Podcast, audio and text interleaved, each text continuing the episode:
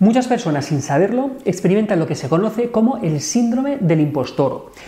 Son personas que, a pesar de tener una carrera profesional exitosa, logros académicos, elogios y reconocimiento raudales, a pesar de todo eso, se sienten como impostores. Creen que todo lo que han logrado ha sido más bien debido a golpes de suerte o a otros factores externos a ellos, y no algo tan relacionado con una buena capacidad o con aptitudes.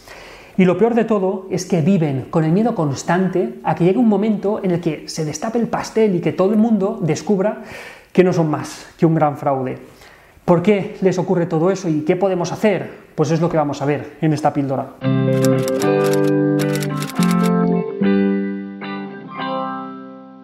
Esto es lo típico de lo que no eres consciente hasta que un día lo oyes y dices, ostras, pero, pero si esto es lo que me pasa a mí toda la vida. Este término, el del síndrome del impostor, fue acuñado a finales de los años 70 por dos psicólogas americanas.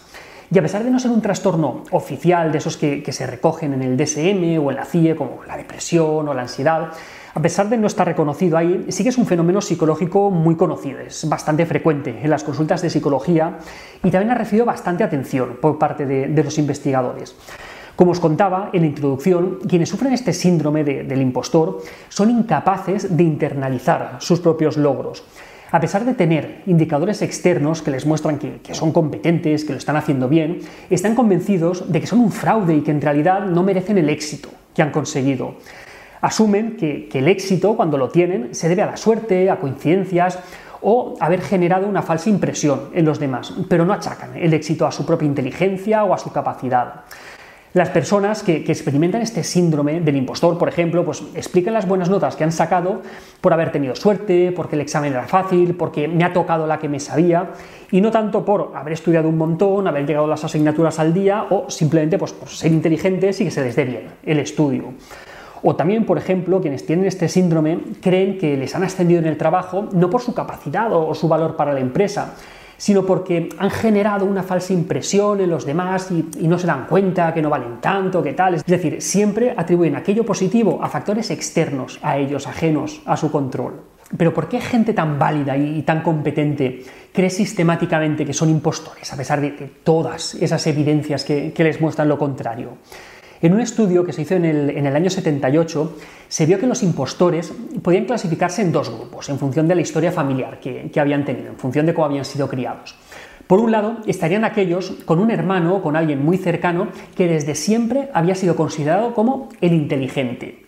Esto genera la sensación en el otro hermano de que haga lo que haga, nunca va a poder demostrar su valía, que nunca va a poder estar a la altura de su hermano. Más adelante, cuando llegan a la escuela, al colegio, pues como que se abre la oportunidad de demostrar que, sí, que, valen tanto como su hermana o como su hermano. Pero lo que pasa es que a pesar de sacar unos resultados iguales o mejores a los del otro hermano, a los que se considera como el inteligente, el resto de la familia no cambia de opinión y siguen considerando al otro hermano como el inteligente y al impostor como pues, el que tiene gracia, el que tiene tal, pero que no llega a su nivel. Al final, nuestro impostor o nuestra impostora, pues al final acaba pensando que sí, que quizás su familia tiene razón y empieza a dudar de su propia inteligencia o de su propia capacidad, pensando que todo lo que ha conseguido ha sido por suerte o por casualidad. Y es así como en esa persona surge el síndrome del impostor. Pero también habría otra vía distinta por la cual se podría originar sería la de aquellos que desde pequeños siempre se les ha dicho que son innatamente superiores en diferentes aspectos, en inteligencia, en personalidad, talento, belleza. Pero lo que pasa es que más adelante, cuando se enfrentan con la vida real, se dan cuenta que también tienen que esforzarse para conseguir sus objetivos y sienten que no son tan innatamente superiores como les habían dicho.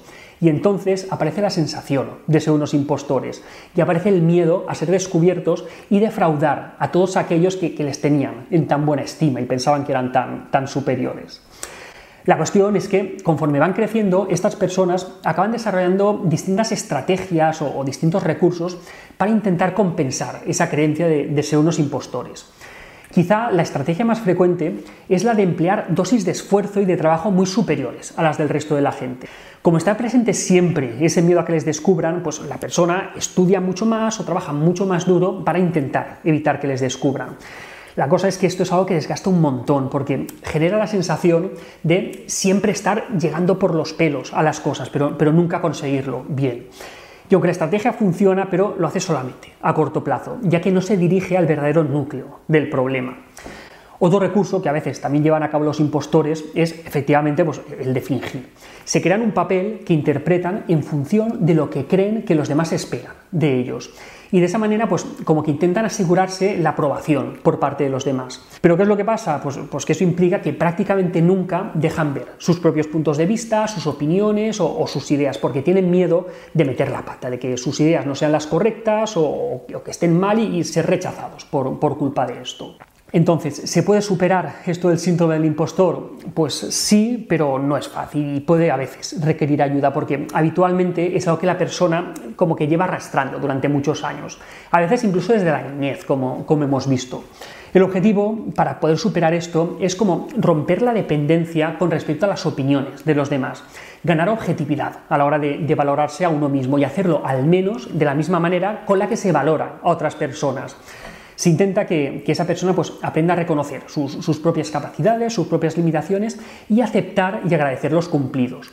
De esa manera, poco a poco va a romper la dependencia del juicio externo y poco a poco se va a sentir un poquito menos impostor.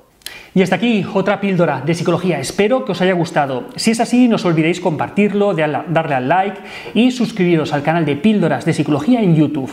Allí encontraréis muchos más vídeos como este y además muchos más vídeos, artículos y consejos en la página web albertosoler.es. Y recordad que ya tenéis en las librerías Hijos y Padres Felices, una guía para disfrutar de la crianza. Esperamos que os guste y la semana que viene más píldoras. Un saludo.